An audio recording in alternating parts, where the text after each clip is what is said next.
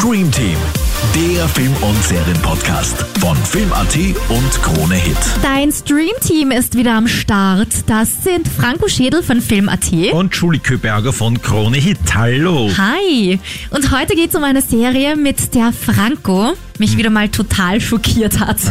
Und zwar, weil er sie nicht kannte. Ja, den Namen kannte ich natürlich, den Titel. Und nachdem du mich darauf hingewiesen hast, Ja. habe ich es im Rekordtempo nachgeholt und wirklich alle 40 Folgen sind das jetzt Alle? mittlerweile. Alle mir angeschaut. Alle vier Staffeln zu Ja. je zehn Folgen. Ja, so im ungefähr in zwei, im Verlauf von zwei Wochen habe ich alle angeschaut. Wahnsinn. Und bist du jetzt noch ganz normal im Kopf, oder? Ja, ich hoffe, ich hoffe, es wird sich vielleicht zeigen sich jetzt Symptome im Laufe des Gesprächs. Ich bin gespannt. Aber bevor wir den Titel nennen, jetzt mal ein kleiner Hinweis, worum es in der Serie geht, um die sich heute bei uns alles dreht. Hör mal auf den Text da. Ich habe das letztens zufällig gehört und war ganz schockiert. Jetzt, weil sich alle meine Gedanken nur mehr um dieses Serienthema gedreht haben. Every breath you take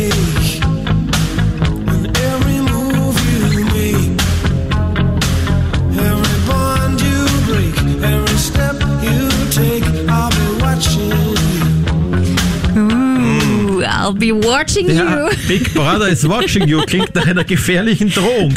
Ist Also- aber ein Love-Song vermutlich. Ist ein Love-Song, aber er deutet einfach perfekt hin auf das Thema, um das es heute gehen wird. I'll be watching you. Franco, was ist das Thema heute? Talking. Stalking. Und zwar, welche Serie boomt da? You.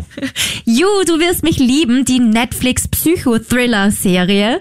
Wie gesagt, vier Staffeln zu je zehn Folgen, um die 60 Minuten jede Folge, also mehr als genug Stoff. Hm, Man muss viel Der- Zeit mitbringen. Ja. Aber ich würde sagen, wir werden das jetzt mal ganz runterbrechen aufs Knappste und Inhaltsangabe mal geben von den ersten drei Staffeln zumindest. Bevor wir aber die Inhaltsangabe geben, zuerst mal ein großes Hallo an unsere heutigen Gäste. Und zwar sind wir heute nicht zu zweit hier, sondern telefonisch zugeschaltet. Psychotherapeutin, Kabarettistin und Beziehungscoach Isabella Woldrich. Hallo. Hallo. Und systemischer Psychotherapeut mit Spezialgebiet Stalking, Christoph Moos. Hallo. Hallo, herzlich willkommen. Hallo. Mit euch beiden klären wir heute Fragen wie, was ist denn eine toxische Beziehung? Wo verläuft die Grenze zwischen gesunder und krankhafter Eifersucht? Warum wird jemand zum Stalker? Ab wann muss ich um mein Leben fürchten? Und wie schütze ich mich? Aber Bevor wir Joe Goldbergs Welt erforschen, bis ins Detail aus psychoanalytischer Sicht, gehen wir jetzt mal einen kurzen Überblick, worum es in der Serie geht. Von Staffel 1 bis 4. Dann fang jetzt einfach du mal an mit Staffel 1. Okay, Staffel 1, Joe Goldberg ist Buchhändler und sieht eines Tages flüchtig eine Kundin namens Beck. Er verliebt sich schlagartig in sie, beginnt sie zu beobachten, zuerst über die sozialen Medien, später spannert er auch durch ihr Fenster, lauert ihr auf und so weiter. Sie bemerkt davon aber nichts. Eines Tages rettet er sie vor einem Unfall und stiehlt dabei ihr Handy, um ihre Nachrichten zu kontrollieren. Im Laufe der Serie stalkt und tötet er auch Becks beste Freundin und ihren Ex-Freund, beginnt auch eine Therapie bei Becks Psychotherapeuten, um auch diesen unter Kontrolle zu haben und so weiter. Also die beiden werden dann auch dadurch, dass sie sich bei diesem Unfall kennenlernen und er der Retter in der Not ist, werden sie auch ein Pärchen. Das zieht sich auch immer durch. Seine Opfer werden irgendwann immer zu seinen Partnerinnen. Aber eines Tages findet Beck Hinweise in Joes Wohnung, dass er ihren Ex und ihre beste Freundin getötet hat. Er nimmt sie fest. Er hat auch bei sich im Keller oder in einer Garage, das ist auch in jeder Staffel anders, immer so eine Art Verlies wo er seine Opfer einsperrt. Sie schafft es fast zu flüchten, aber dann hält er sie auf und tötet sie und erhängt dann, damit er nicht verdächtigt wird, den Mord ihrem Psychotherapeuten an, weil sie auch tatsächlich wirklich eine Affäre mit ihm hatte, als sie sich zwischendrin mal von Joe getrennt hat. Jetzt gehe ich weiter mit Staffel 2. Mittlerweile hat dann Joe eine neue Identität angenommen, nennt sich Will, er arbeitet als Buchverkäufer in einem Supermarkt und trifft eine neue Frau namens Love Quinn und der Vorname ist da schon wirklich allessagend. Er verliebt sich natürlich, das ist jetzt sein neues Love Interest. Es gibt dann auch noch zwei weitere Hauptfiguren, seine Vermieterin namens Delilah und deren kleine Schwester und diese beiden Frauen Da entwickelt auch Beschützerinstinkte und hilft ihnen zunächst, aber das kippt dann auch. Zwischendurch macht er dann mit Love Schluss und wendet sich dann Delilah, der Vermieterin, zu und die kommt aber dann drauf, dass da irgendetwas mit dieser Figur nicht stimmen kann und sie stellt Nachforschungen an und rückt Joe immer oder will, wie er sich jetzt nennt, immer näher. Außerdem taucht dann auch noch seine Ex-Freundin Candence auf, die eigentlich für tot gehalten wurde, weil er gedacht hätte, er hätte sie selber ermordet. Stimmt aber nicht, die ist quicklebendig und auch rachsüchtig und setzt Will auch immer mehr zu. Oder spitzt sich dann so weit zu, dass diese beiden Frauen, die Delilah und die Candence, diese Staffel nicht überleben werden. Aber, und das ist jetzt die große Überraschung, die werden jetzt nicht von Joe oder Will getötet, sondern die eigentliche Mörderin ist Love, die sich jetzt ebenfalls als das weibliche Gegenstück zu Joe entpuppt. Und das gefällt ihm dann auch gar nicht. Er würde auch zum Mörder an ihr werden, an der Love, aber dann gesteht sie ihm, dass sie von ihm schwanger ist. Und das ist dann natürlich ein Grund, dass er sie am Leben lässt und er nimmt sich vor, dass er es versuchen wird, mit ihr eine Familie zu gründen. Ja, in Staffel 3 möchte Joe dann ein richtiger Bilderbuchvater sein. Er wirft aber, wie soll's anders sein, nachdem er lange Zeit versucht, ein guter Papa, ein guter Ehemann zu sein, ein Auge auf seine neue Nachbarin Natalie. Love erfährt das aber und bringt sie Natalie um. Er rastet völlig aus, hilft ihr aber, hilft seiner Frau natürlich den Mord zu vertuschen. Was will er auch tun? Natalie ist tot. Die wollen dann gemeinsam den Mord Nathalies Mann anhängen. Joe wird dann Bibliothekar und verliebt sich in seine neue Chefin Marianne, deren Ex-Mann Joe dann auch aus dem Weg räumt, aus diversen Gründen. Dann werden noch Freunde und Nachbarn gefangen genommen und oder getötet, die den Morden und den Problemen der beiden auf die Spur kommen. Joe findet dann irgendwann raus, dass Love die Nachbarin Natalie getötet hat und auch ihren eigenen Ex-Mann getötet hat. Und Love findet wiederum raus, dass Joe Mariannes Ex-Mann umgebracht hat und eine Affäre mit ihr hat. Also es wird dann alles total verworren und ich finde auch das ist etwas, was sich durch alle vier Staffeln durchzieht. Immer viele, viele Liebesfälle, viele neue Opfer, viele Morde, viele komplizierte Verstrickungen und Beziehungen und weiß der Kuckuck was. Auf jeden Fall, Joe möchte dann die Scheidung. Er probiert's als gesunder Mensch unter Anführungszeichen einfach wie ein normaler Mensch eine Scheidung da vollziehen zu können. Love will das aber natürlich nicht, lädt dann die Marianne zu ihnen ein und möchte sie töten. Als sie dann aber von der Tochter erfährt, dann lässt sie davon ab und entscheidet sich, oh, dann töte ich doch lieber den Joe, egal. Hauptsache irgendwer stirbt. ja, und Joe schafft es dann aber, sich zu befreien und tötet Love und täuscht dann auch seinen Mord vor, indem er sich Finger abschneidet, die da hinterlässt und auch das Kind bei lieben Nachbarn dann hinterlässt. Ja, und dann kommt's zu Staffel 4 und da ist dann alles ganz anders als je zuvor. Es hat sich nicht nur der Schauplatz geändert, sondern auch der Kontinent. Denn jetzt ist Joe wieder unter neuer Identität als Englischprofessor an einer englischen Uni aufgekreuzt. Und hier das erste Mal der Unterschied. Joe merkt endlich mal, dass irgendwas mit ihm nicht stimmt, reflektiert und möchte wirklich ein besserer Mensch werden, doch irgendwie klappt das nicht so ganz. Das ist Jonathan Moore. Hast du mein Herz gebrochen, Marion? Ein gebrochenes Herz ist immer ein Katalysator für einen neuen Weg. Du bist ein Mörder, Joe. Du irrst dich in mir. Ich werde es dir beweisen. Nicht aufzufallen ist zwingend und unterrichten macht Spaß. London ist nicht übel. Leider existieren in jeder großen Stadt dieser Welt reiche Idioten. Ein Kreis privilegierter Verdächtiger, aber ich vermisse es, jemanden zu haben da draußen. Hallo?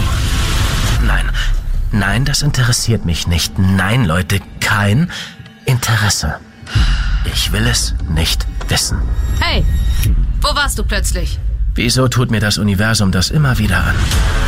Inzwischen hat sich ein weiterer Mord in der Oberschicht ereignet. Sie nennen ihn den Eat the Rich Killer.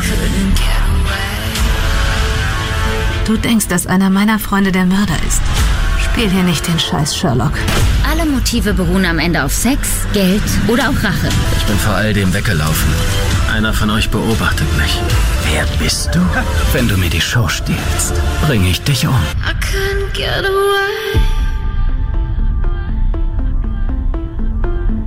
Was willst du? Ist das nicht klar? Ich will einen Freund. Jemanden, der meine Interessen teilt. Jemanden, dem ich all meine Geheimnisse erzählen kann.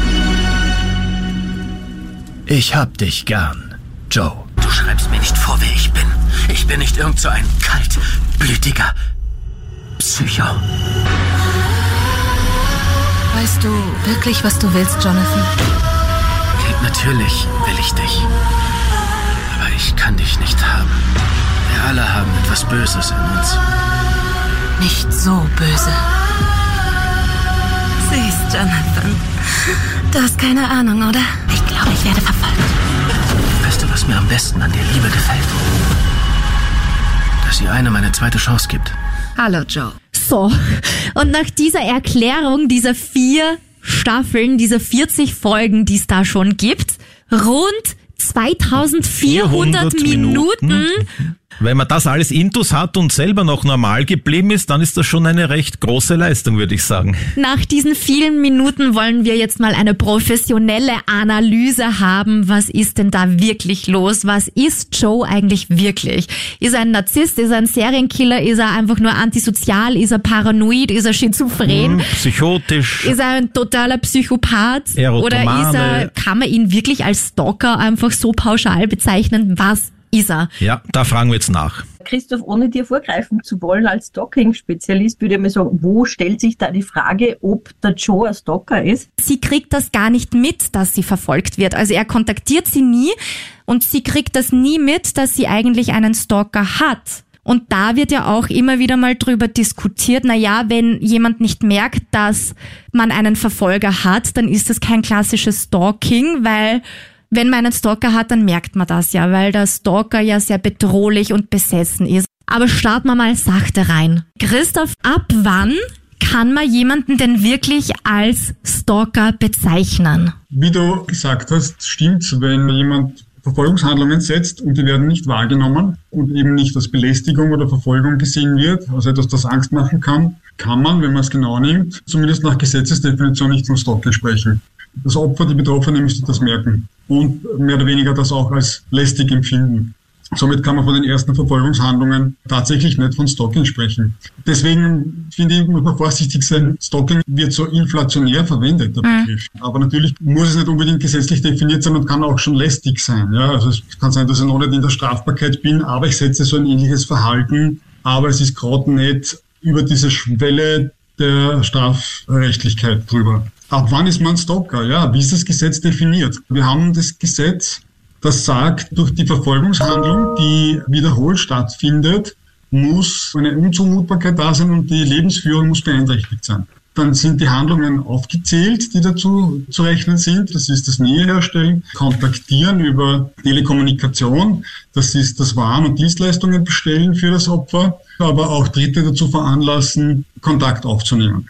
Und da das so unterschiedliche Handlungen sind, kann man nicht sagen, zwei vom ersten und drei vom zweiten und dann haben wir das erfüllt, sondern es kommt darauf an, wie lang geht das Ganze, wie viele Handlungen werden tatsächlich gesetzt, wie stark ist die Frequenz tatsächlich. Und das muss dann im Einzelfall entschieden werden. Aber letztendlich ist es so, dass die Lebensführung beeinträchtigt sein muss. Das heißt, Richterinnen und Richter schauen da sehr genau hin, hat die Betroffene das Opfer, ich sage nicht gern Opfer, aber die Betroffene vom Stalking hat die etwas verändert, damit sie das beenden kann, damit sie den Stalker aus dem Weg gehen kann, damit sie keinen Kontakt mehr hat. Zum Beispiel äh, nimmt sie andere Wege in die Arbeit, weil sie ihm immer wieder begegnet ist, fahrt sie mit dem Auto und nicht mehr mit öffentlichen Verkehrsmitteln, hat sie die Telefonnummer gewechselt.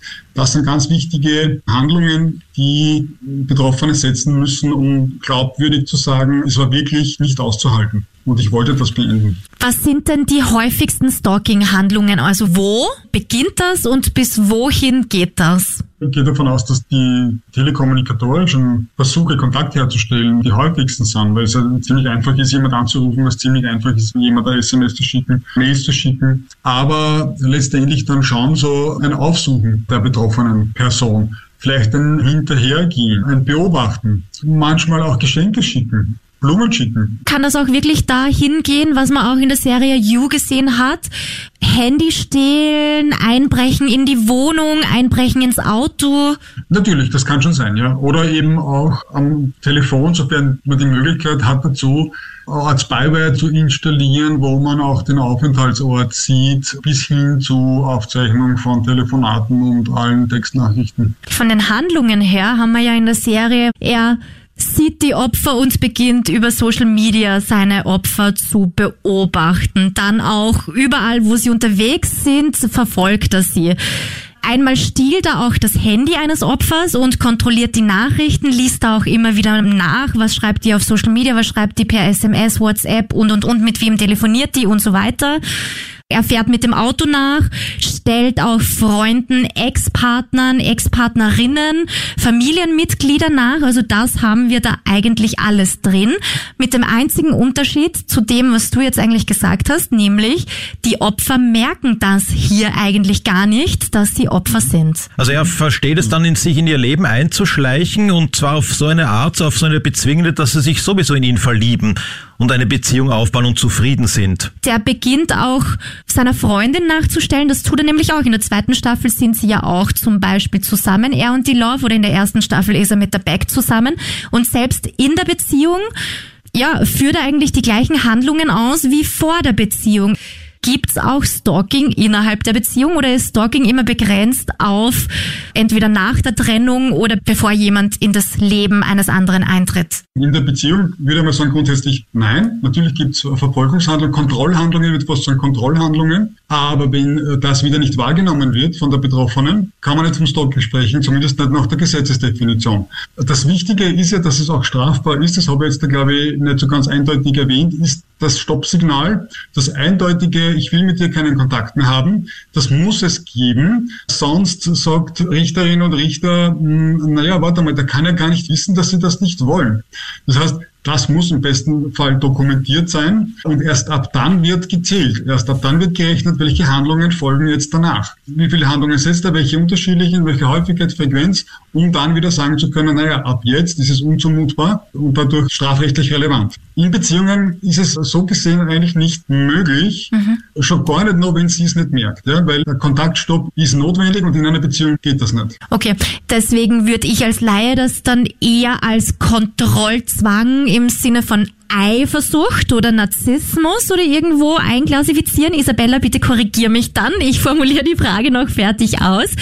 Was in einer Beziehung bezeichnet man noch als gesunde Eifersucht oder gibt's überhaupt sowas wie gesunde Eifersucht, was viele vielleicht versuchen, sich einzureden, ja, ein bisschen Eifersucht, das würzt doch die Beziehung, das zeigt nur, dass die Person mir wichtig ist. Wo ist die Grenze? Wo ist es gesunde Eifersucht und wo geht's dann schon in Richtung Verlustangst, Kontrollzwang, krankhafte Eifersucht? Das überlasse ich jedem Paar auch wirklich selber, das für sich zu definieren, weil wenn beide ungefähr das gleiche Level von Eifersuchtsgrenze haben, dann ist es ja okay, so nach dem Motto, okay, wir gehen gemeinsam raus und wir reden nur miteinander und mit jemandem anderen reden ist tabu, ist sicher für das eine Paar schon ganz, ganz schlimm, weil da die Frage ist, wozu gehe ich überhaupt aus? Und für das andere Paar absolut okay. Spannend wird es ja dann eben, wenn man unterschiedliche Ideen hat davon und dann auf die Einstiegsfrage, ist Eifersucht nicht auch ein bisschen so das Salz in der Suppe? Hm, das kommt immer drauf an. Ich glaube, es kennt jeder so dieses komische Gefühl, wenn man dann, weiß ich nicht, auf einer Party ist oder was und irgendwann einmal spricht halt dann der Partner oder die Partnerin den kleinen Tick zu lange mit jemandem anderen und strahlt vielleicht einen kleinen Tick zu sehr. Da kommen wir so in diesen Bereich der möglicherweise begründeten Eifersucht, wo einfach ein bisschen die Alarmglocken läuten, ja. Und wo man auch sicher nachfragen kann, was war denn da, ja? Oder wo, das ist immer so lustig, wenn dann die Frauen ganz bewusst dann zwischen dieses Gespräch gehen und sich dann so richtig vor die Frau hinstellen und dann wieder zu zeigen, so, hallo, das ist jetzt mein Revier und da hast du nichts verloren da drinnen, ja. Also das ist so dieses liebevolle Revierverhalten, das ja auch so ein bisschen charmant sein kann. Jetzt gibt's natürlich auch die Stimmen, die sagen, wahre Liebe lässt frei. Da sind wir in diesem Bereich völlig egal, wenn ich weiß, dass wir gehören zusammen, dann ist auch das absolut okay. Allerdings gehört zu diesem maximalen Grad an Freiheit auch dazu, dass jeder seine Grenzen kennt. Mhm. Dann ist klar, du bist der wichtigste Mensch in meinem Leben und wir zwei sozusagen gegen den Rest der Welt. Immer dann, wenn es so in dieses Kontrollieren reingeht, und da kommen wir ja zu diesem Spruch, Eifersucht ist eine Leidenschaft, die mit Eifersucht was Leidenschaft, da sind wir eben bei dem, wo man dem anderen was unterstellt. Man spricht ganz normal, man denkt sich überhaupt nichts Schlechtes, man steht voll und ganz zu der Beziehung, hinter der Beziehung und dann kommt so dieses, aha, hast du aber schon lange gesprochen, mit wem hast du telefoniert, hast du das Foto angeschaut, bis hin zu den Palmas-Plakaten, aha, was gefällt dir denn da so gut? Wenn einem was Schlechtes unterstellt wird, ist es so wirklich eine Empörung, wo man dann fast perplex ist und wie kommst du da drauf? Wenn dann immer diese Unterstellungen kommen, die aber wirklich nicht gerechtfertigt sind, dann kann das auch eine Beziehung aushöhlen, und vor allem, man kann sie nicht beweisen. Man kann nicht sagen, du, na, das war nicht so. Man kann es schon, aber eben, es ist der Beweis nicht da. Und da sind wir jetzt bei dem Thema des Vertrauens. Diese Kontrolle ist ja nichts anderes wie der Versuch, Angst in irgendeiner Form einzudämmen, ja. Mhm. Also Eifersucht ist ja eben diese große Verlustangst auf der einen Seite. Da haben wir sehr oft dieses Thema des mangelnden Selbstbewusstseins, wo man sich denkt, machen, was so ein toller Mensch ist mit mir zusammen, na, das kann ich gar nicht glauben. Also da haben wir dann dieses Thema, wo es wichtig ist, am eigenen Selbstwert zu arbeiten. Eine zweite Form von Eifersucht, und die gefällt mir, ich muss immer so lachen, ist, wenn man selber eigentlich so ein bisschen ein Schelm ist und selber eigentlich ganz gerne so im Nachbarsgarten herumgrast, dann unterstellt man das ganz automatisch dem anderen, weil man gar nicht auf die Idee kommt, dass das gibt, dass man das nicht tut. Da kommen eben dann diese Unterstellungen zustande, ja. Ah, was hast denn die so angeschaut? Und er weiß überhaupt nicht, wie ihm geschieht, ja. Aber nur deswegen, weil man ihm selber schon drei andere Typen angeschaut hat, die ihm gefallen hätten und mit denen man vielleicht gerne heimgegangen wäre. Also da wird sozusagen das eigene, naja, moralisch fragwürdige Verhalten auf den anderen projiziert und dem anderen dann auch noch in die Schuhe geschoben. Da wäre schon eine kleine Portion Selbstreflexion ganz wünschenswert. Weil du vorhin schon den Begriff erwähnt hast, die begründete Eifersucht. Was ist denn dann die unbegründete Eifersucht? Eben dieses, ich unterstell dir was, was eigentlich gar nicht Fakt ist, weil ich eben selber schon drei Typen hinterhergeschaut habe oder weil ich selber einfach kein Selbstbewusstsein habe und deswegen meine Unsicherheit auf dich projiziere. Das ist dann die typische unbegründete Eifersucht? Genau, das ist die unbegründete Eifersucht, die auch wirklich toxisch wirken kann in einer Beziehung, weil gegen die ist kein Kraut gewachsen. Ja, da kann der Partner auch nichts tun. Egal, wie der noch tut und der kann sie anbinden an die Person, der braucht nur einmal irgendwo hinschauen, ist er so schon wieder in der Unterstellungsfalle. Bei der begründeten Eifersucht, da sind wir eben dann wirklich bei diesem Verhalten, naja, wenn man dann so flirtet und so schäkert und dann vielleicht noch die Hand auf den Kopf gibt von jemandem anderen, bis hin zu Kuscheln, Küssen oder auch wirklich Fremdgehen. Also da ist ja die Eifersucht dann auch begründet. Ja. Und da geht's dann auch wirklich darum, du, was tun wir denn jetzt in unserer Beziehung? Wie viel Freiheit brauchst du? Wie gehen wir denn damit um? Verlasse ich die Beziehung, weil ich sage, das ist nicht meins, ich habe mich ganz einfach getäuscht? Oder wie kann ich mit dem Ganzen umgehen? Weil eins ist, glaube ich, sehr, sehr gut bekannt, der Satz, den richte man schon noch, der hat noch in keiner Beziehung wirklich Früchte getragen. Wenn man unsicher in einer Beziehung ist, gibt es auch die, die dann absichtlich eifersüchtig machen, um zu testen, ob eine Reaktion erfolgt oder welche Reaktion erfolgt. Die brauchen so ein bisschen Bestätigung, weil sie sich möglicherweise unsicher sind, wie stabil ist eigentlich unsere Beziehung. Viele behaupten ja, ja, wenn dein Partner, deine Partnerin null eifersüchtig ist, nie, ganz egal was du tust, dann stimmt da ja auch definitiv etwas nicht in der Beziehung. Dann liebt der oder die dich ja sicher nicht genug. Was sagt ihr zu so einer Aussage? Also Vertrauen ist, glaube ich, ganz, ganz wichtig in einer Beziehung und habe ich wirklich großes Vertrauen. Würde fast behaupten, dass Eifersucht fast nicht notwendig ist, aber ich glaube, so ein bisschen was kann dann durchaus schon sein, dass vielleicht die eine oder andere Situation gibt, wo man vielleicht einmal doch verunsichert ist. Aber wenn das nicht etwas ist, was mich dann ständig beschäftigt und mit dem ich mich ständig herumschlagen muss und wegen dem ich nicht mehr schlafen kann, glaube ich, ist das auch ganz normal. Es geht einfach darum, den anderen zu verlieren. Es geht darum, für den anderen nicht mehr der wichtigste Mensch zu sein. Und ich glaube, das ist ja das, was jeder von uns wünscht in einer Beziehung, der wichtigste Mensch für den anderen zu sein. Und wenn das ins Wanken gerät, ist es einfach auch ein Zeichen, über die Beziehung zu sprechen. Und das kann einfach sein, der eine hat Stress im Job, ja, kommt heim und ist nicht mehr so aufmerksam, ist abwesend. Auch da kann schon diese Angst kommen. Was ist denn los? Ja, ich habe das Gefühl, wir entfernen uns voneinander.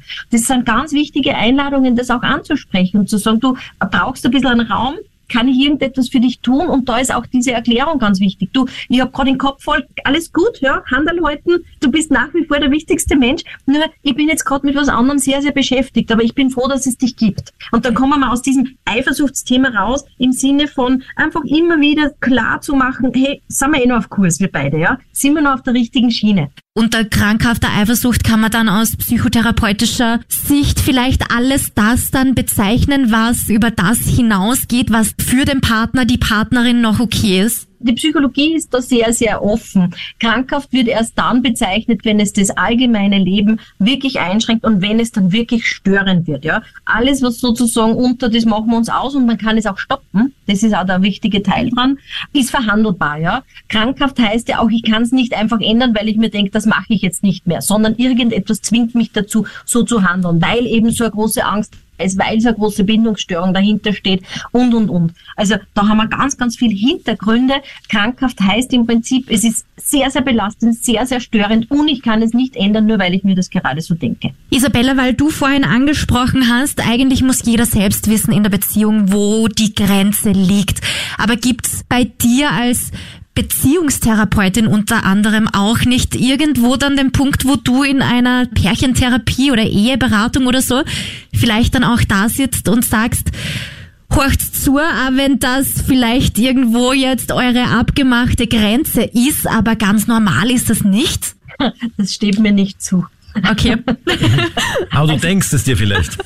Dafür habe ich zwei Bücher geschrieben und Kabarett gemacht, damit ich das, was ich mir hinten denke, dann auch ausspreche. nee, das steht mir wirklich nicht zu. Das Handeln von Therapeuten ist zum Wohle aller zu handeln und zu schauen, dass für alle eine gute Situation rauskommt. Und wenn das für die beiden passt, dann ist es okay. Was ich selbstverständlich dann mache, wenn es mir spooky vorkommt, wenn ich das Gefühl habe, die belügen sich, dann bringe ich das zum Thema und sage, hey, das ist zwar wunderschön, was mir da gerade erzählt, aber es klingt für mich nicht ehrlich. Gibt es da noch eine Schicht, wo ihr versucht, da einen Schleier drüber zu machen und eigentlich geht es um was ganz was anderes.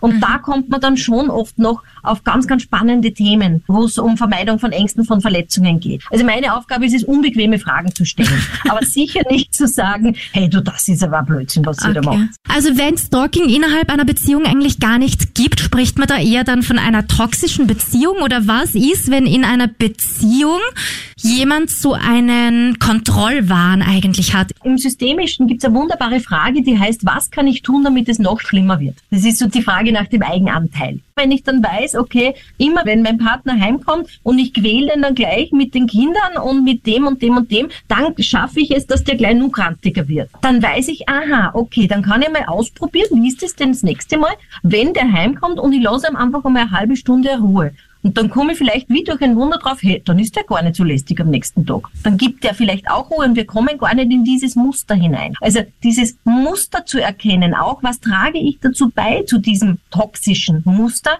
ist schon mal ganz, ganz wunderbar, weil auf einmal wird aus einer vorher toxischen Beziehung eine ganz normale Beziehung, ganz einfach, weil ich ein paar Schrauber gedreht habe. Toxisch wird's dann, wenn auf die Frage, was kann ich tun, damit es noch schlimmer wird, vielleicht kommt, wurscht. Egal was ich tue, der kommt heim und fängt an, mich zu prügeln. Der kommt heim oder sie kommt heim und fängt an, hysterisch zu schreien. Oder ich sitze nur da und sie schaut mich an und sagt, an wen denkst du denn schon wieder?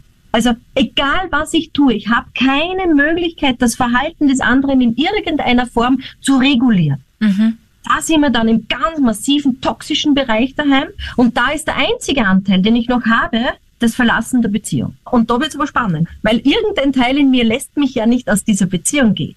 Und wenn ich das nicht kann, dann ist es natürlich auch dieses Thema, was ist es? Warum zieht's mich denn immer genau zu diesen Menschen, die dann so eifersüchtig sind? Wieso zieht's mich genau immer zu diesen Menschen, die mich abwertend behandeln? Da kommt dieser Wiederholungszwang, dass man eben, wenn einem früher was Schlimmes passiert ist, wenn man in der Kindheit nicht erfahren hat, eben liebe Zuwendung, sondern wenn die Mama an immer eher so gequält hat, ja, aha, hast gleich das schon wieder gemacht, aha, was machst du denn jetzt schon wieder, dann verwechselt das unser Unbewusstes mit Liebe und sucht sich dann solche Situationen wieder aus. Ganz massiv sind zum Beispiel Beziehungen mit Suchtkranken, ja, mit Alkoholismus, eben auch mit Gewalttätigen. Und da geht es dann darum, sich selbst so weit in Heilung zu bringen und das Ganze so weit zu verarbeiten, dass man dann die Kraft bekommt, um sich aus so einer toxischen Beziehung auch lösen zu können. Und das geht oft wirklich nur mit der Hilfe vom Umfeld, von den Freunden, von der Familie und auch mit therapeutischer Hilfe. Und Stalking in diesem Bereich, das muss ja nicht immer diese Bewunderung sein, ganz im Gegenteil. Wir haben ja auch gesehen beim Joe, ja, der bringt am Schluss um. Also da sind wir ganz weit weg von Bewunderung, da sind wir bei Destruktion. Und das kippt ja dann auch, ja. Weil so, das ist ja auch so, ich nenne das immer diese Mafia-Beziehungen. Entweder du bist für mich oder du bist gegen mich.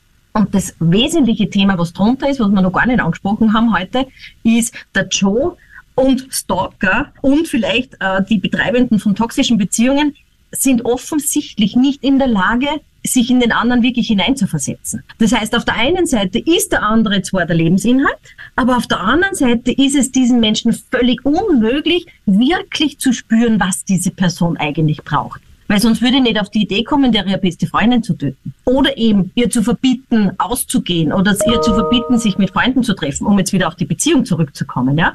Also wir haben da eine völlig unrealistische Überbewertung der anderen Person mit gleichzeitiger völliger Unfähigkeit, sich wirklich in diese Person hineinzuversetzen. Das heißt, die Empathie ist ja da überhaupt nicht gegeben. Ist das eigentlich ein klassischer Narzisst? Es sind sicher dahingehend narzisstische Tendenzen drinnen, selbstverständlich, weil eben auch mit der Diagnose, also nicht mit unserem normalen, natürlichen Narzissmus, der Selbstliebe, die wir alle ja Gott sei Dank haben oder hoffentlich haben sollten, sondern mit dieser überzogenen narzisstischen Neigung ist es eben auch nicht möglich, sich in jemanden anderen hineinzuversetzen. Man selbst ist das A und O der Welt, das Wichtigste in der Welt und die anderen sind sozusagen die Handlanger für das eigene Glück. Narzissmus ist eben sehr, sehr manipulativ. Die gehen davon aus, dass die ganze Welt nur da ist, um für sie da zu sein. Dieses, für mich ist das Beste gerade gut genug. Das sind so diese ganz überhöhten, überzogenen Selbstbilder, die ja entstehen. Und ich finde die Entstehungsgeschichte vom Narzissmus ja so spannend, weil eben da in der Kindheit genau dieser Selbstwert so untergraben wurde. Und deswegen ist das Kind gezwungen, so ein Größenselbst zu entwickeln. Und genau das ist der Grund, warum Narzissten eben so schnell gekränkt sind weil eben dieses Größen selbst, wenn das angekratzt wird, im Sinne von, das hast du nicht so gut gemacht, das ist nicht okay, oder eben, ich verlasse dich, ich will nicht mehr mit dir zusammen sein, das führt dann natürlich zu dieser Angst, dass eben dann diese Handlungen passieren, wo eben dann Gewalt passiert, wo eben dann Stalking passieren kann. Und, und, und. Also Narzissten sind ganz, ganz schlecht kritikfähig, können natürlich auch sehr oft zu kriminellen Methoden oder eben Schwindler oder Betrüger. Also da kommen wir sehr stark in die Richtung und da haben wir auch die Komorbidität drinnen mit der antisozialen Persönlichkeit. Also da haben wir auch sehr, sehr gerne Überschneidungen. Das ist jemand, der sehr selbstsicher auftritt. Diese Selbstsicherheit ist aber, wie wir wissen, eine aufgesetzte, keine echte. Meistens eine Art von Gefühl der Unverwundbarkeit. Oft sind die sehr charmant, wie du gesagt hast, können sehr manipulativ sein nehmen sich selbst als extrem wichtig und versuchen das auch immer irgendwie zu zeigen, wie, wie wichtig man nicht ist, wie gut man nicht ist, wie gut man das nicht schafft, wie gut seine eigenen Kinder sind und so weiter. Schauen gerne Leute um sich, die das bestätigen, brauchen ganz viel Bestätigung und Leute, die sie nicht bestätigen, werden eigentlich abgewertet. Und von daher sind da sicher in diesen Stalking-Bewegungen auch narzisstische Tendenzen drinnen, weil diese Unfähigkeit da ist, sich in den anderen hineinzuversetzen. Kann ein Stalker überhaupt eine normale Beziehung führen oder ist ein Stalker gleichzeitig, wenn er mal in einer Beziehung ist oder auch ein Narzisst, immer in einer Art toxischen Beziehung? Ich bin da so ein Optimist, dass ich mir denke, jeder Mensch ist in der Lage, sich zu verändern. Wesentlich dabei wäre sowohl beim Stalker als auch beim Narzissten die Selbsterkenntnis und das Erkennen, hallo, mit mir stimmt was nicht. Irgendwie laufen meine Beziehungen immer in die gleiche Richtung und irgendwann einmal laufen alle meine Opfer, sprich meine Beziehungspartner, laut schreiend von mir davon. Wenn ich das erkenne, und das ist eine unglaubliche Selbstreflexion, die du brauchst, dann wäre der nächste Schritt wirklich, sich in Therapie zu begeben und einmal zu schauen, diese inneren Anteile versuchen zu heilen, die mich dazu bringen oder die eben es nicht schaffen, auf den anderen einzugehen. Inwieweit es dann erfolgsversprechend ist oder nicht, das kommt natürlich auch auf den Störungsgrad drauf an, der dahinter liegt. Aber es ist durchaus möglich, sich auch zu verändern. Ja, also bin ich die Letzte, die sagt, nein, ein Narzisst ist und bleibt ein Narzisst und ein Stalker ist und bleibt ein Stalker. Na, ganz im Gegenteil. Aber der wesentliche Teil ist, man muss es wollen. Und das ist ja eins der schwierigsten Teile in der psychotherapeutischen Praxis zum Beispiel, Stalker oder Narzissten in der Therapie zu halten, weil ja, sobald da nur ein bisschen was ist, wo sozusagen das Ego angekratzt wird, gehen die und sagen, ich hab's ja gewusst, sie sind auch gegen mich. Also das auszuhalten und da diese Therapie auch zuzulassen, das ist natürlich ein unglaublich fragiler Prozess und da sind wir natürlich bei Erfolgschancen, die nicht besonders berauschend sind. Gehe ich auch davon aus, dass nicht jeder Stalker automatisch beziehungsunfähig ist, weil wir haben eine ganz große Bandbreite der Handlungen und wir haben manchmal Stalker, die recht kurz stalken und dann wieder aufhören, weil sie merken, das passt eigentlich nicht, was ich tue. Auch wenn sie schon angezeigt worden sind, heißt das nicht, dass die nicht auch einsichtsfähig sind. Und dann haben wir die Bandbreite bis hin zu Leuten, die in den Maßnahmenvollzug kommen, weil sie eine psychische Störung haben und auch eine Gewalttat begangen haben. Das heißt, die Bandbreite ist so extrem, dass wir davon ausgehen können, dass auch sehr viele jetzt nicht unbedingt hochkriminell sind, zum Glück. Die meisten Stalker sind eben aus Ex-Beziehungen, der Zurückgewiesene nennt man den. Und natürlich gibt es einen Grund, warum es zu einer Trennung kommt. Kann aber sein, dass der ein oder andere gerade am meisten Probleme mit Verlustangst hat und nicht unbedingt jetzt der generell beziehungsunfähig ist. Und wir sind Therapeuten und Therapeutinnen und somit ist es auch wichtig, optimistisch zu sein. Und wir glauben ja daran, dass man Menschen auch verändern kann, aber es muss eine gewisse Einsichtsfähigkeit gegeben sein. Weil du es gerade angesprochen hast, die häufigste Art eines Stalkers ist der zurückgewiesene Stalker. Also entweder schon vor einer Beziehung, dass nicht mal ein Date angenommen wird oder dass er von vornherein schon abgewiesen wird, aber auch nach einer Beziehung, also nach der Trennung quasi, weil er durch die Trennung zurückgewiesen wurde.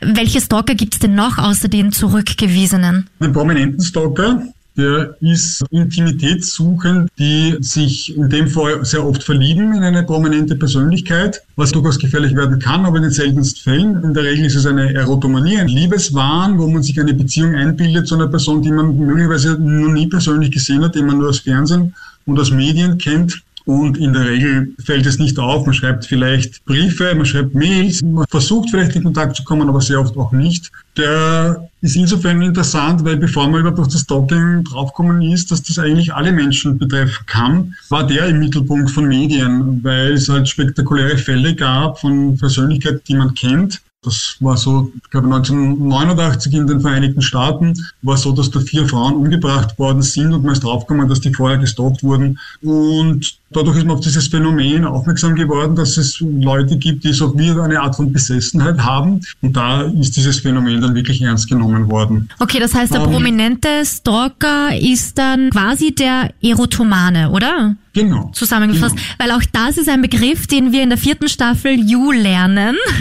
Weil eine der Freundinnen vom Joe Goldberg, der schon wieder eine neue Persönlichkeit angenommen hat, kommt zusammen mit einer prominenten Dame und die hat eine Erotomanin als Verfolgerin. Auf jeden Fall schiebt er ihr nämlich dann einen Mordfall in die Schuhe. Weil die Polizei glaubt das sofort, weil, ah, das ist eine Erotomanin, na klar, die hat sicher den Mord begangen. Ist insofern interessant, weil beim permanenten Stalking gibt es 2% an wirklichen Gewalthandlungen bis hin zur Tötungshandlung. 98% sind eher unauffällig, ohne irgendwelche Gewalthandlungen, einfach Liebesbekundungen und nicht mehr. Ganz selten eben gibt es über, dass dieser Liebeswahn, also dass man irgendwie draufkommt, das funktioniert nicht. Ich werde gar nicht geliebt, beziehungsweise kann es auch sein, dass jemand im Weg steht, also es kann von der prominenten Person die Ehefrau unter Umständen sein, auf die dann sich der Hass richtet. Ja, aber das ist so selten, aber es ist geschickt in der Serie eingefädelt, würde ich sagen. Ja. Die Erotomanie ist nicht nur auf berühmte Persönlichkeiten bezogen, das kann auch der Nachbar sein. Also ich würde mal sagen, dass auch der Joe eine gewisse Form von Erotomanie bereits hat, nämlich auch in der ersten Staffel. Diese Besessenheit, da kommen wir schon hin beim Joe, würde ich mal sagen, auch wenn die Beck jetzt nicht unbedingt eine prominente Persönlichkeit ist. Und Es ist eine Schriftstellerin eigentlich, also so. Okay.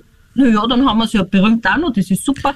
Aber auch wenn es nur die Trafikantin wäre, würde das unter Erotomanie schon fallen. Wir hatten jetzt den abgelehnten Stalker und den Erotomanen, aber welche Arten von Stalkern gibt's denn noch? Es gibt noch den inkompetenten Verehrer, also ein interessanter Name, das sagt schon irgendwie sowas aus. Der inkompetente Verehrer ist, Das ist ja äh, ziemlich literarisch.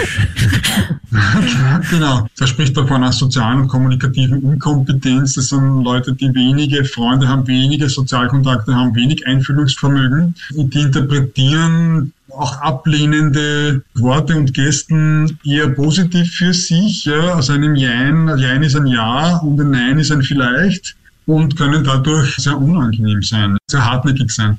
Das Gute bei denen ist, dass die relativ leicht einzuschüchtern sind, auch zum Beispiel durch polizeiliche Intervention. Und dann gibt's aber auch noch den inkompetenten Verehrer, der so ein bisschen mehr Selbstsicherheit hat, der sehr aufdringlich sein kann, eigentlich sehr zuvorkommend ist, sehr aktiv ist, der aber auch Stoppsignale nicht sieht, der aber auch wiederum zum Beispiel durch eine polizeiliche Intervention leicht abzuschrecken ist.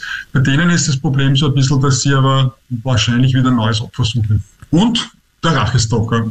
der eine Ungerechtigkeit erlebt hat. Das ist für ihn so eine narzisstische, also Zurückweisung, eine narzisstische Kränkung, ist so ähnlich vielleicht wie der Zurückgewiesene, bei dem ist es ja Zurückweisung, die zu einer Art von narzisstischen Kränkung führt und letztendlich dann auch zu aggressiven Impulsen.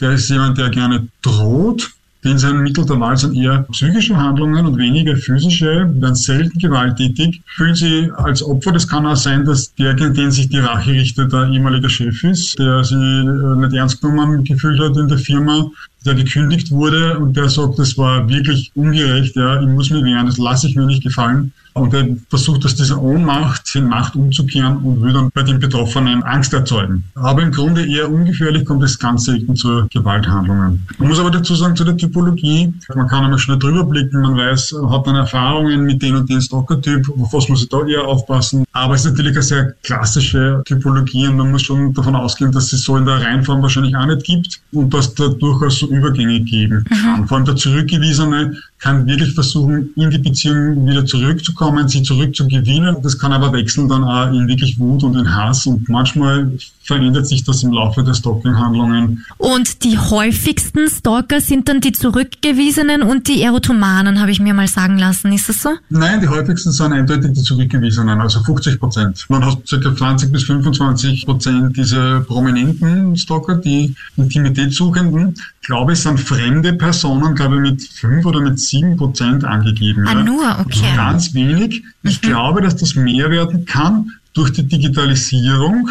Es gibt auch in der Serie da die Tendenz zu erklären, wie der Joe zu dem geworden ist, dass er eine traumatische Kindheit hatte, dass er unter einem brutalen Vater gelitten hat und die Mutter da auch relativ ambivalent war und ihm dann sozusagen dann auch eine Waffe in die Hand drückt und er bringt dann sogar den Vater um, um die Mutter zu schützen. Da gibt's dann auch in den ersten beiden Staffeln die Tendenzen, dass er sich dann, im ersten ist es ein Junge, den er unterstützt, der ebenfalls aus einer problematischen Familie kommt, im zweiten ist es diese Schwester seiner Vermieterin und das sind dann Figuren, mit denen er sich offenbar identifiziert und die er zu beschützen sucht auch. Er legt sich selber immer Begründungen dar, warum er seine Opfer umgebracht hat. Und er bringt eigentlich seiner Meinung nach nie jemanden um, weil er die Person nicht mag, sondern er tötet Menschen nur, um andere Menschen zu beschützen. Wenn es jetzt darum geht, so um die Entstehung vielleicht, die schwierige Kindheit, es ist schwer zu sagen. Wir können nicht hundertprozentig sagen, wenn das und das passiert, dann wird der Mensch in Beziehungen Probleme haben und zum Stalker werden. Aber natürlich gibt es Befunde, die über Diagnosen sagen, na ja, das wird schon eine Voraussetzung gewesen sein, dass jemand zum Stalker wird. Wir wissen, es gibt Persönlichkeitsstörungen, es gibt aber viel mehr Persönlichkeitsakzentuierungen. Wir wissen, dass äh, sehr oft Bildungsstörungen identifizierbar sind in der Vergangenheit von Stalkern. Aber die Forschung sagt dazu auch, dass Stalker am ersten vom Bildungsstil einen ängstlich vermeidenden Bildungsstil haben. Das heißt, sie haben sehr wohl so einen Wunsch nach Beziehung, aber eine große Angst verlassen zu werden. Das ist ganz stark ausgeprägt. Und darum der Kontrollzwang vielleicht auch. Ich würde sagen, der Kontrollzwang kommt ja eben aus einer Unsicherheit heraus, ja. wie zum Beispiel Eifersucht. Und wie gehe ich mit meiner Eifersucht um? Naja, indem ich kontrolliere. Da habe ich das Gefühl, ich kann es vielleicht ein bisschen kontrollieren, ich kann es überprüfen. Das ist im Grunde ein Lösungsversuch, könnte man sagen, aber das natürlich letztendlich neue Probleme schafft. Das wird ja dann in der Serie, würde ich mal sagen, auch so fast symbolisiert, weil es immer wieder in diesem Keller, das ist dieses selbst geschaffene Gefängnis, das ist so eine Plexiglas-Kuppel, ein Quadrat und da sperrt er dann immer wieder andere Leute ein, weil ihm selber das auch als Kind passiert ist bei irgendeinem strengen Ausbilder, bei der Buchhändler, der das auch bei ihm praktiziert hat, sozusagen zur Erläuterung als Strafe wird man dann dort eingesperrt. Ja, das erinnert mich zumindest daran, dass man schon weiß, dass Menschen, die jetzt schwer misshandelt wurden als Kinder, dass da oft zu einer Umkehr kommt nicht? und dass die selbst als Erwachsene zu Täter werden können, sage ich Ja. mal vorsichtig, sicher nicht automatisch werden müssen. Na, und in der vierten Staffel geht er dann noch weiter, das Krankheitsbild, dann kommt auch noch Schizophrenie hinzu. Also ich glaube, da wird direkt nach dem Lehrbuch all- alles abgehandelt. Da sieht er dann eine Figur, die er gar nicht mit sich selber in Verbindung bringt, aber dann kommt man natürlich schon drauf, dass das er selber ist, der sich das dann einflüstert und Befehle gibt. Wie passt denn dann das zusammen? Ist das eine natürliche Steigerung vom Stalker zum Psychotiker und Schizophrenen? Ja, unwahrscheinlich. Es passt nicht so ganz zusammen. Natürlich gibt es auch Warnerkrankte, eben diese Erotomanie, aber das ist fast das einzige schizophrene Störungen im Bereich von Stalking sind eigentlich ganz, ganz selten. Erotomanie fällt unter die wahnhaften Störungen und da gibt es bei schizophrenen Erkrankungen gibt es diesen Begriff der Prodromalphase und das kann schon Jahre vor dem echten Ausbruch einer wahnhaften Störung oder einer schizophrenen Störung passieren, dass eben da schon seltsames Verhalten stattfindet. Ich würde mal sagen, das Verhalten von Joe ist seltsam. Ja. Äh, Wie weit man jetzt das dann eben eher in sich, und da bin ich voll bei dir, Christoph, dass ganz, ganz viele Vorboten von schizophrenen Erkrankungen eher in sich bezogen sind und dass sie die eher zurückziehen und dass die eher mit sich selbst beschäftigt sind, da sind wir eher daheim und wir sind bei 0,00001 Promille, wo sich das dann auch wirklich vor einer Erotomanie in die Schizophrenie ausarten kann. Also da sind wir eben dann wieder im Bereich der Fiktion und darum ist ja auch eine Serie. Ja, die Protomalphase ist ja oft, glaube ich, fünf bis sechs Jahre bis zum ersten Ausbruch eines so richtigen psychotischen Ausbruch. Was man in der Serie auch beobachtet ist, das wird nicht weniger, sondern immer mehr, das Stalking auch. Ist das in der Realität auch so? Christoph, du hast heute schon mal erwähnt, dass es auch diese unter Anführungszeichen phasenweisen Stalker gibt, die mal stalken, mal wieder nicht, dann fangen sie wieder an. Wie ist denn das beim Stalking so typisch? Wird das immer mehr oder ist es eher in Phasen? Ich gehe davon aus, dass die meisten Stalking-Handlungen doch irgendwann einmal wieder aufhören, zum Glück. Also, dass es meistens weniger wird. Aber es gibt schon die Tendenz, dass der ein oder andere Spaß dran findet. Also er merkt wirklich, dass er dadurch Macht ausüben kann, durch diese Kontrolle, durch diese Beobachtung. Und das kann durchaus so eine progrediente Entwicklung nehmen. Sagt man, der Progredienz ist so, wenn es so ein suchthaftes Verhalten wird. Also wenn das wirklich, man merkt, das macht Spaß, diese Machtausübung, die hat was, ja, dass dann Stalking-Handlungen auch verstärkt werden. Aber trifft das dann immer das gleiche Opfer oder ist es so wie in der Serie You, dass sich der Täter immer wieder neue Opfer sucht? realistischerweise eher dasselbe. Natürlich kann sein, dass irgendwann einmal das Stalking beendet wird, weil, weiß ich nicht, Verurteilung. Aber zu ähnlich so, wahrscheinlich. Also sprunghaft wechselt, ist eher unrealistisch. In der Serie ist ja wirklich so, da ist ja eher sprunghaft, weil Ja. kaum schafft das, das Stalking-Opfer in eine Beziehung zu kriegen, verliert er eigentlich das Interesse und sucht sich ein neues Opfer mit dem Gedanken auch, das Opfer so lange zu stalken, bis er eine Beziehung mit der Person erwirken kann. Ja, kenne ich gar nicht so. Also ein stockender Serienmörder eigentlich. Ja, ein Stalker Ja, ja, Serien- alles auf einmal. Mörder, Genau. Was auch interessant ist, er merkt ja selber nicht, dass irgendwas mit ihm nicht normal läuft. Also man hat zumindest in den ersten drei Staffeln hat man den Eindruck, er glaubt, er macht alles richtig und normal so. In der vierten Staffel ist dann so ein Plot-Twist eigentlich drinnen. Er merkt, okay, wie ich mich zuletzt verhalten habe, ist nicht normal. Ich möchte ein besserer, ich möchte ein anderer Mensch werden. Merken Stalker, dass sie Stalker sind oder glaubt der Großteil der Stalker, dass ihr Verhalten normal ist? Den meisten gelingt es gut, einen Grund zu finden, warum sie ihr Verhalten setzen. Das heißt, sie erleben eine Kränkung, wenn wir jetzt vom Zurückgewiesenen ausgehen, vom Ex-Partner, der bekommt eine Zurückweisung, die meistens eben sozusagen eine Kränkung ist und Frustration auslöst. Und da gibt es ganz oft Schuldzuweisungen. Schuldzuweisungen, dass man eigentlich ungerecht behandelt wird. Also denen gelingt es sehr gut, manchmal auch sehr manipulativ in Gesprächen, sich so darzustellen, dass man das Gefühl hat, dem ist eigentlich Unrecht getan worden. Und die sind sehr oft davon überzeugt, dass ihre Handlungen wirklich begründet sind.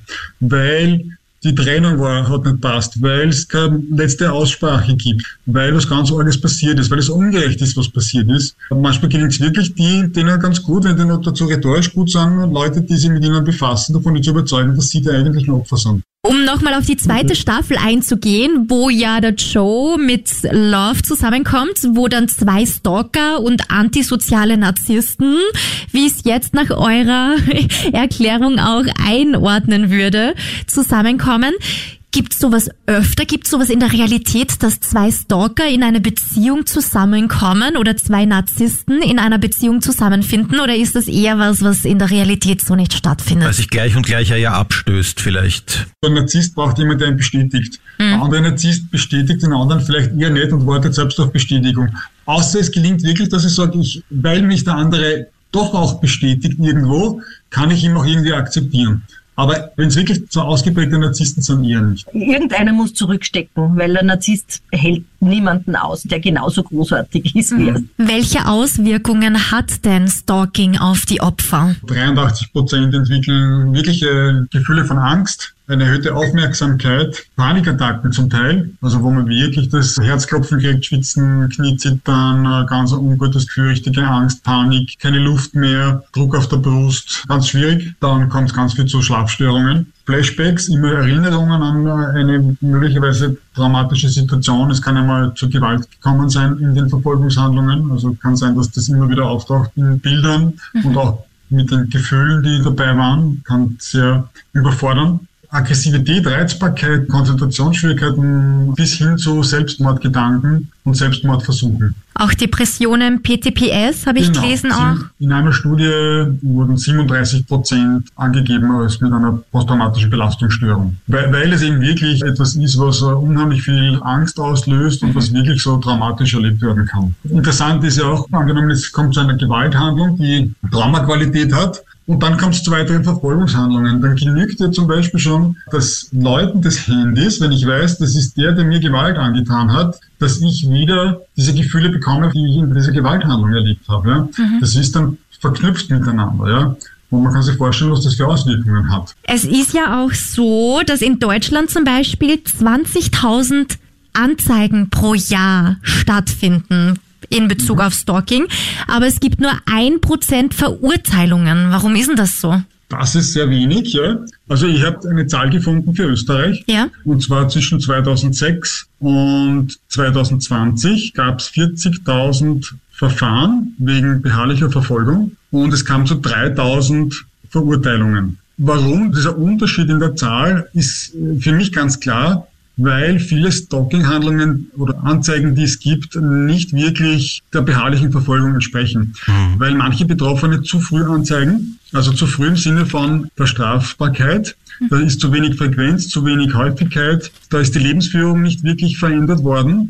Das heißt, ganz viele Anzeigen werden ja eingestellt. Und Verurteilungen rein wegen der beharrlichen Verfolgung, so wie der Paragraph heißt, gibt's auch sehr selten. Wenn es wirklich um eine Verurteilung geht, wird eine Körperverletzung verurteilt, gefährliche Drohung, Nötigung oder eine Kombination davon und vielleicht die beharrliche Verfolgung dazu. Die beharrliche Verfolgung ist aber dann oft das geringere Delikt. Also reine Verurteilungen nur wegen der beharrlichen Verfolgung, wo keine Drohung passiert ist, keine Nötigung, Körperverletzung, keine Freiheitsentziehung, sind sehr selten. Weil du sagst, viele Anzeigen kommen zu früh. Jetzt hast du ja vorhin gesagt, der wesentliche Teil, ab dem ich von Stalking spreche, ist, wenn einmal das klare Stopp gezeigt worden ist. Ja? Mhm. Ist nicht eine Anzeige schon einmal ein klares Stopp? Nein, sogar kann das das Gegenteil bewirken. Weil wenn jemand seine Ex-Partnerin stalkt und er wird angezeigt, dann muss die Polizei ihm Kenntnis setzen davon und er wird niederschriftlich einvernommen. Okay, das wartet drauf, was passiert. Kommt es zur Staatsanwaltschaft, ja oder nein? Und dann bekomme ich von der Staatsanwaltschaft das Schreiben, wurde eingestellt,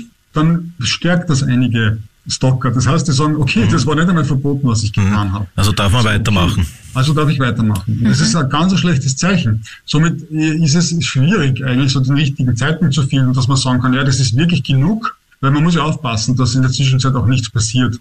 Eben. Somit ist das gar nicht so leicht, ja. Aber zu früh anzuzeigen, kann wirklich ein Nachteil sein. Wow, das ist aber sehr, sehr spannend, weil das ja an und für sich so dieser erste mutige Schritt ist. Also wenn man jetzt gerade in einer Beziehung zum Beispiel ist, dann ist ja eben dieser erste mutige Schritt einmal zu sagen, so, das ist jetzt zu viel. Da gebe ich dir vollkommen recht, so wie das nachteilig sein kann, weil er sich mehr oder weniger aufgebaut und berechtigt dazu fühlt, ist es für sie ein Schlag ins Gesicht. Und Ja. wir gehen ja davon aus, es gibt ja so Viktimisierungen. Die primäre Viktimisierung ist die Stalking-Handlung an sich. Und wenn dann das Umfeld nicht entsprechend reagiert und ich keine Hilfe erhalte, obwohl ich es mir verdiene, spricht man ja von einer sekundären Viktimisierung. Die Polizei hat ja das Offizialsprinzip und es ist ein Offizialsdelikt. Das heißt, die Polizei muss, wenn es davon Kenntnis erlangt, Anzeige erstatten. Umso wichtiger ist es aber auch, wenn die Staatsanwaltschaft ein Verfahren einstellt, dass, wenn die Stalking-Handlungen weitergehen, dass man weiter dokumentiert und das nochmal zur Anzeige bringt, dann ist es schon so, dass man diesen ersten Zeitpunkt errechnen kann als Beginn des Stalkings. Also dann gibt es eine Wiederaufnahme des Verfahrens. Das heißt, es kann sein, wenn man sozusagen dem ein Ende setzen möchte und keine anderen Möglichkeiten findet, dem ein Ende zu setzen, könnte es trotzdem Sinn machen, diese Anzeige zu machen, auch auf die Gefahr hin, dass sie niedergeschlagen wird. Aber damit wäre es zumindest schon einmal offiziell. Und dann brauche ich nie den Vorwurf kriegen, wieso haben sie nicht schon früher was gesagt. Natürlich, aber da muss man konsequent dokumentieren und wie immer wieder die Polizei davon in Kenntnis setzen. Generell ist ja Dokumentieren immer sehr wichtig. Also A, wenn man schon merkt, okay, da passt irgendwas nicht an meinem Gegenüber, zur Sicherheit immer mal ja, dokumentieren und auch die Person deutlich drauf ansprechen. Ja, wobei wir jetzt sagen, das ist am besten schriftlich, gar nicht in einer direkten Konfrontation, weil genau durch die direkte und unmittelbare persönliche Konfrontation kann es auch zur Eskalation kommen. Deswegen sagen wir am besten in schriftlicher Form, nachweisbar, sodass ich auch vorlegen kann dem Gericht bzw. schon der Polizei, dass ich diesen Kontaktstopp eingefordert habe. Ich habe auch gelesen, am besten ist es, das auch nur einmalig anzusprechen, aber da eben deutlich, so wie du jetzt gesagt hast, schriftlich, weil ein mehrmaliges Ansprechen oder ein mehrmaliges Kontaktieren des Stalkers, des Täters, dem ja irgendwie im Umkehrschluss zeigen würde, hör super, wenn ich lästig bin, dann sagt die immer wieder zu mir, geh lass mich in Ruhe und dann habe ich ja auch immer wieder meine Kontaktaufnahme, wo ich auch eine Response krieg. Ist das so? Einmal, einmal ganz eindeutig, aber auch unpersönlich, sehr neutral, aber eindeutig, auch durchaus mit dem, wenn du mich weiter belästigst oder verfolgst, werde ich Anzeige bei der Polizei erstatten. Die Lerntheorie sagt uns ja, dass wenn ich zum Beispiel jetzt da trotzdem 30 Mal anrufe und sie hebt nicht ab und sie hebt beim 31. Mal ab, weiß ich, okay, ich habe 31 Mal gebraucht, bis sie abhebt. Und das sagt mir, ich muss hartnäckig bleiben, ich muss beharrlich bleiben, dann schaffe ich Kontakte. Und manche Stalker sind froh, wenn sie überhaupt eine Reaktion bekommen, auch wenn die negativ ist, auch wenn sie dann den Stalker beschimpft. Ist das zumindest eine Reaktion und man war erfolgreich. Das fällt aber vielen Betroffenen schwer, weil die schon so genervt sind, so fertig, so nicht mehr wissen, wie sie damit umgehen kann und das unheimlich viel Wut erzeugen kann und somit auch nicht einfach durchzuhalten. Diese Ignoranz, die aber letztendlich da das Beste wäre. Das heißt, einmalig ansprechen und ab da dann aber auch ignorieren ist wichtig und dokumentieren. Wenn ich weiß, ich habe einen Stalker oder wenn ich den Verdacht habe, ich habe einen Stalker, was kann ich denn dann noch tun? Mich unsichtbar machen, habe ich zum Beispiel gelesen, ist gut. Zum Beispiel die Handynummer ändern oder auch mein Social Media Profil von öffentlich auf privat umstellen zum Beispiel und auch schauen, wen habe ich denn da überhaupt in meiner Friends List, wen lösche ich da vielleicht auch? Was sind noch Tipps? Na, ganz wichtig ist auch das Umfeld zu informieren, weil eben sein kann, dass der Verfolger, der Stalker, die Freundinnen, Freunde kontaktiert, die Familie kontaktiert. Manchmal werden da Unwahrheiten erzählt, manchmal versuchen die sehr manipulativ als Opfer zu scheinen und sich als Opfer darzustellen und bekommen teilweise sogar Zuspruch und Unterstützung. Und das ist ganz verheerend für manche Betroffene. Das heißt, ganz wichtig ist das Umfeld ganz ehrlich und offen zu informieren, damit da keine Möglichkeit ist, an Informationen ranzukommen oder überhaupt einen Kontakt herzustellen. Es gibt aber auch über die polizeiliche Anzeige hinaus natürlich die Möglichkeit, eine einstweilige Verfügung beim Bezirksgericht zu erwirken, sodass, wenn er auftauchen würde, die Polizei noch wegbringen darf und es zu einer Geldstrafe kommen kann, wenn man das exekutieren lässt. Und ab wann soll ich als Opfer überhaupt die ersten Schritte unternehmen? Da ist wieder die Frage, ab wann ist es wirklich strafbar? Wie gesagt, viele Anzeigen werden zu früh auch wirklich erstattet, wo man wirklich gar nicht von Stalking sprechen kann. Da ist auch wichtig aufzuklären drüber. Ja? Ab wann ungefähr kann man damit rechnen, dass man eine Anzeige machen muss? Weil auch sonst ist man ja als Betroffene wieder enttäuscht, wenn das dann nicht ernst genommen wird. Was müsste passieren, dass du jetzt sagst, okay, ab da ist ein Opfer dann auch wirklich schon erfolgreich mit einer Anzeige? Ab da macht es Sinn für das Opfer, was zu unternehmen. Naja, wenn es Verfolgungshandlungen gibt, wo der, sagen wir mal, der Ex-Partner jeden Tag vor der Arbeit auftaucht und er einen eindeutigen Kontaktstopp bekommen hat und auch ignoriert wird, wenn das zwei, drei, vier Wochen geht, dann würde ich sagen, nach drei, vier Wochen ist eine Anzeige ganz sicher gerechtfertigt. Okay, und wenn der mich jetzt nur, unter Anführungszeichen, 30 Mal am Tag anruft, aber ansonsten nichts macht, noch, dann ist zu früh. Ja, wenn das aber über viele Wochen geht, dann ist es schon strafrechtlich relevant. Und wenn ich merke, der steht vor meinem Fenster und schaut da durch und der macht das aber zum ersten Mal und dann sage ich, hey, mach das nimmer und dann steht er am nächsten Tag wieder da. Nein, noch viel zu wenig. Da ist noch keine Beharrlichkeit gegeben. Du hast jetzt gesagt, die Opfer sind dann oft schon selber so fertig mit den Nerven, weil sie sich ja so hilflos fühlen, weil die können nichts tun. Und das würde auch dem Opfer so einen Teil von Kontrolle wiedergeben, wenn ich jetzt beim Fenster rausschaue und ich sehe, der steht den zweiten Tag da, also noch viel zu früh für die Anzeige, aber ich mache ein Foto. Das heißt, dann bekommt das Opfer das Gefühl, ich tu was und kommt nicht so in diese extreme Ohnmachtsschleife rein, egal was ich tue, sondern alleine dieses Dokumentieren gibt dem Opfer ja das Gefühl, ich tue etwas und ich bereite mich sozusagen auf den guten Gegenschlag vor.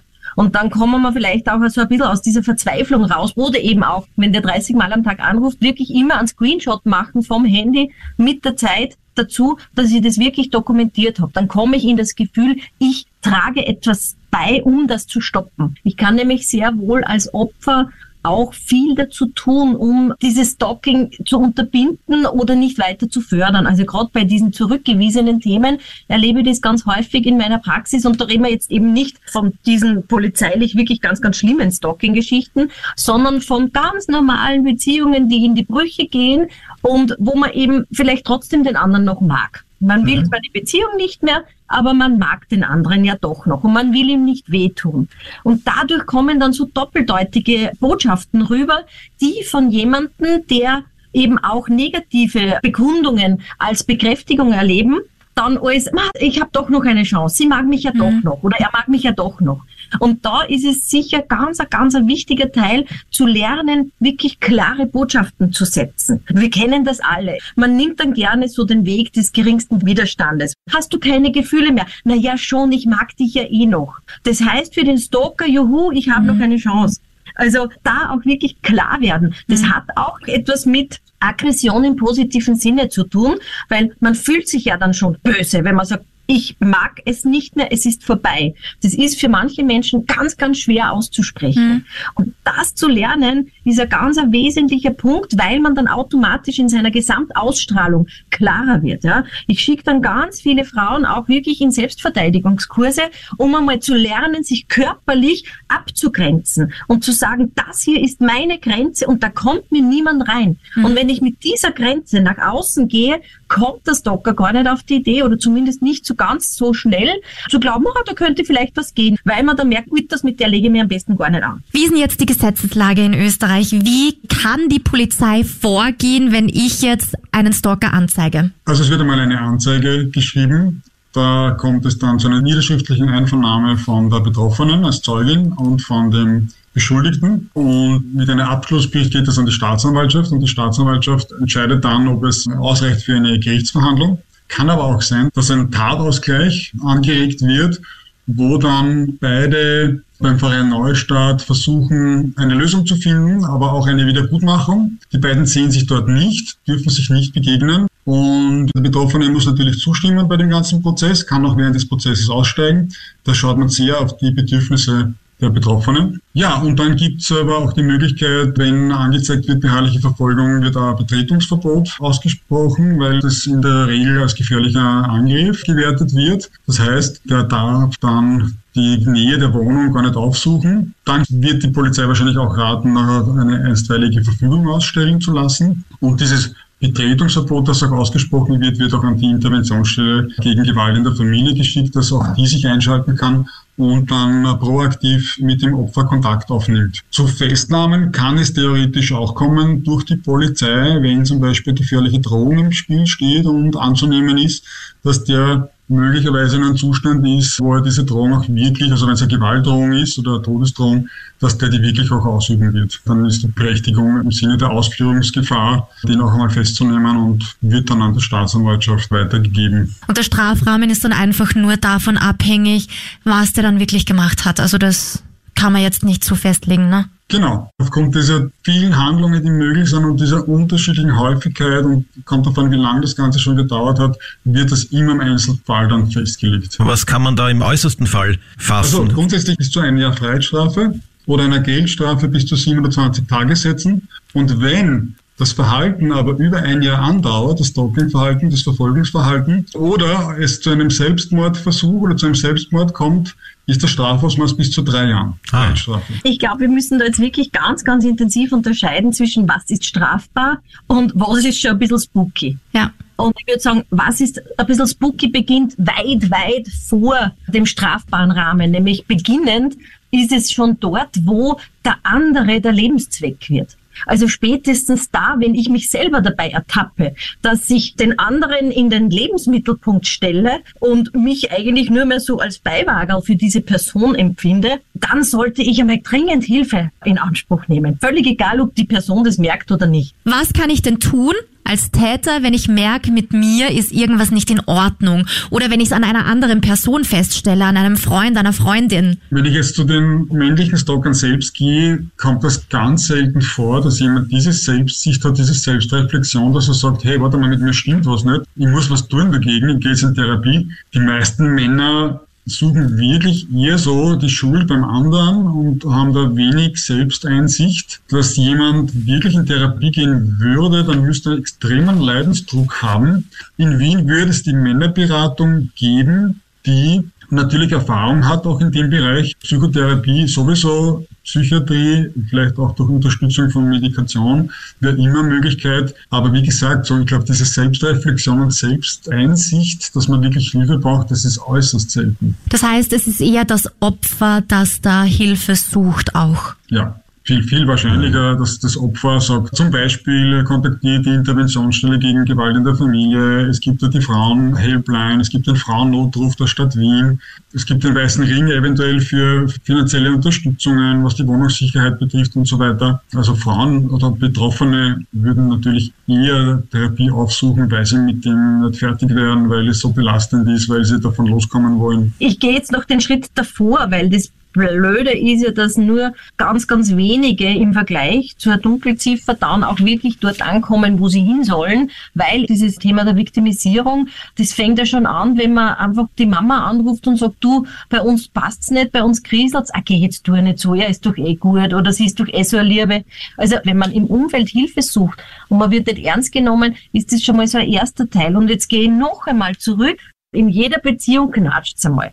Und natürlich will man dieses gute Bild nach außen nicht beschädigen. Ja, weil ich renne dann nicht mit jedem Mal machen, heute haben wir, haben wir gestritten, laufe ich dann irgendwann einmal nicht mehr zur besten Freundin oder zum besten Freund, ganz zu schweigen, wenn dann Kinder da sind. Das heißt, ich beginne meine Blase zu schützen. Und wenn dann aber in dieser Blase extrem viel passiert, wo man eben schon diesen Begriff der Toxizität verwenden kann, ja, wo es einfach nicht mehr passt, dann passiert es sehr oft, dass noch eine größere Blase des Schweigens drüber gelegt wird.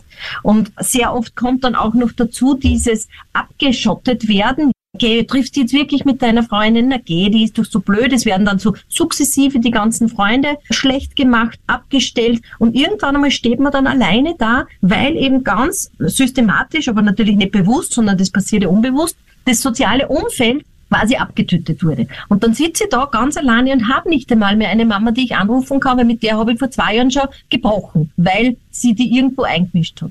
Und aus diesem Kokon wieder rauszukommen, sich wieder zu trauen, um Hilfe zu bitten, sich wieder zu trauen, jemanden zu sagen, hey, bei mir stimmt was nicht, ich glaube, ich muss was ändern. Das ist einmal ein ganz wichtiger erster Schritt, um überhaupt dann in diese Möglichkeit zu kommen, diese ganzen Hilfssysteme in Anspruch zu nehmen, die ja da sind. Ist ein Stalker überhaupt gut behandelt bzw. therapierbar? Das müsste man sich im Einzelfall anschauen, weil die Bandbreite extrem groß ist von eher harmlosen Handlungen, die vielleicht auch nicht lange dauern, bis hin zu einer Gewalthandlung. Deswegen kann man es schwer beantworten. Wenn, wenn wir eher zum Klinischen schauen, also wo es wirklich eine Verurteilung gab, zum Beispiel Maßnahmenvollzug, gibt es schon eigene Programme, die jetzt nicht speziell für Stalker sind, sondern eben für andere Delikte, für Gewaltdelikte und Sexualdelikte, wo es zum Beispiel ein Empathietraining gibt, wo man lernt, was sind Folgen von Opfern von Stalking, was für Folgen erleidete das eigene Opfer, was war mein Anteil dran, also wo man wirklich versucht, so eine Art von Empathie jemand beizubringen. Dann gibt es Gruppen für soziale Kompetenz, dann gibt es Anti-Aggressionsgruppen, wie gehe ich mit meiner Aggression um, mit meinen Impulsen und so weiter.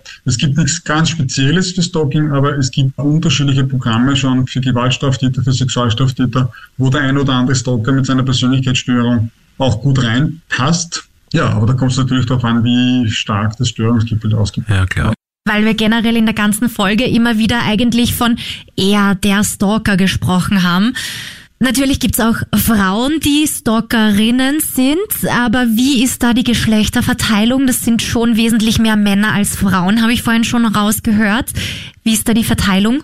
dass man sagt, 85 Prozent sind männliche Stalker, 15 Prozent Frauen. Und es natürlich gibt es auch gleichgeschlechtliches Stalking. Frauen, die stalken, ich glaube, dass es da eine Dunkelziffer gibt. Sagt ein bisschen auch die Forschung, weil Männer sich nicht so leicht belästigt fühlen, weil für Männer das oft ein bisschen schambesetzt ist. Sie wissen es auch bei Gewalt in der Beziehung, auch wenn ein Mann geschlagen wird, ist die Hemmschwelle sehr groß, zur Polizei zu gehen und zu sagen, ich werde von meiner Frau geschlagen. Bei Stalking ist es ähnlich. Vielleicht hat man sogar das Gefühl, na ja, man hat ja selbst auch was beigetragen, selber schuld. Also, dass Männer wirklich Anzeige machen bei der Polizei, muss oft schon fast ein bisschen mehr sein. Wie viele Stalking-Fälle gibt es denn jetzt in Österreich? Ich kann nur sagen, die Lebenszeitprävalenz für Stalking ist 10 bis 11 Prozent. Also 11 Prozent aller Personen, aller Menschen sind einmal im Leben mit Stalking oder durch Stalking betroffen. Okay. Und wie viel Prozent erleben dann Gewalt oder sogar Tötung? Das kann man nur in Prozente fassen. Wenn 50 Prozent Ex-Partner sind und davon sind 50 Prozent Gewalthandlungen. Also in der Hälfte dieser Fälle kommt es auch zu Gewalt. Da reden wir aber von leichter Gewalt. Das kann schon mal Schubsen sein, das kann auch mal kurzes Festhalten sein. Das wird schon als Gewalt definiert, in den meisten Studien zumindest. Und zu schwerer Gewalt eher in Ausnahmefällen.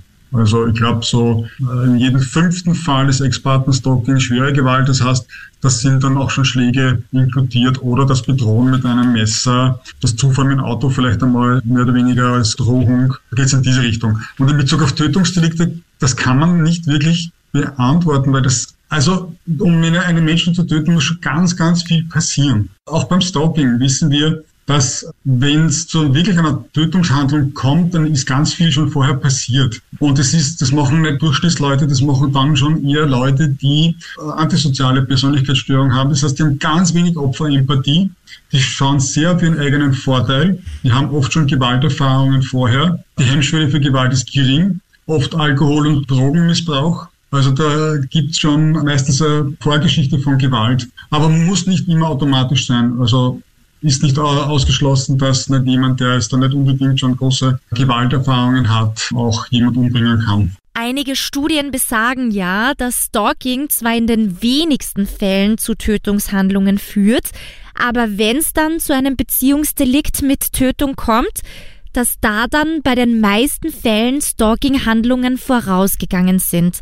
Was weißt du denn da dazu? Es gibt schon Studien dazu, allerdings sind die nicht so genau beschrieben. Ich kenne die Studien jetzt nicht, dass ich die Studie gelesen habe, sondern über die Studie. Und da sagt man da, dass das Opferumfeld wirklich befragt wurde. Hat es im Vorfeld oder nach der Trennung wirklich Stalking-Handlungen gegeben? Sind auch Dritte aufgesucht worden? Ja, war der lästig? Ist der immer wieder da gestanden? Bei solchen Befragungen kommt dann raus, dass zwei Drittel der Täter vorher Stalking-Handlungen gesetzt haben. Dort, wo dann nicht so genau drauf geschaut wird, wo das Opferumfeld nicht befragt wird, geht man von einem Drittel aus. Im Internet habe ich auch noch gefunden das sogenannte Stalking Risk Profile. Hast du von dem schon mal was gehört? Ja. Das sind ja sozusagen die Red Flags, also die Merkmale für erhöhtes Potenzial für Gefahr sozusagen, also erhöhtes Potenzial für Mord oder Gewalttaten sozusagen. Kannst du diese Red Flags vielleicht mal nennen? Ja, das sind äh, einmal Tötungsfantasien. Also wenn ich weiß, dass der Stalker Tötungsfantasien hat, es kann sein, dass er das einem Freund gegenüber vielleicht einmal erwähnt hat, dass der sehr verzweifelt ist und sagt, ich habe schon überlegt, sie umzubringen, dann wäre das absolute Red Flag. Suizidgedanken sind natürlich ein Red Flag, weil wenn ich selbst suizidgefährdet bin, ist die Frage der Aggression, die ich gegen mich selbst richte, die kann sich relativ schnell ändern, dass ich diese Aggression gegen jemand anderen, mit dem ich gerade einen aktuellen Konflikt habe, richte.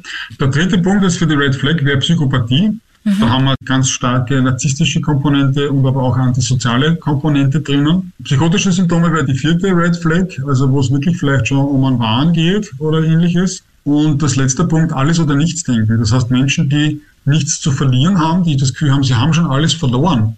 Und jetzt geht die Beziehung auch noch flöten, von denen geht durchaus oder kann eine gewisse Gefährdung ausgehen. Was ist Joe eigentlich wirklich?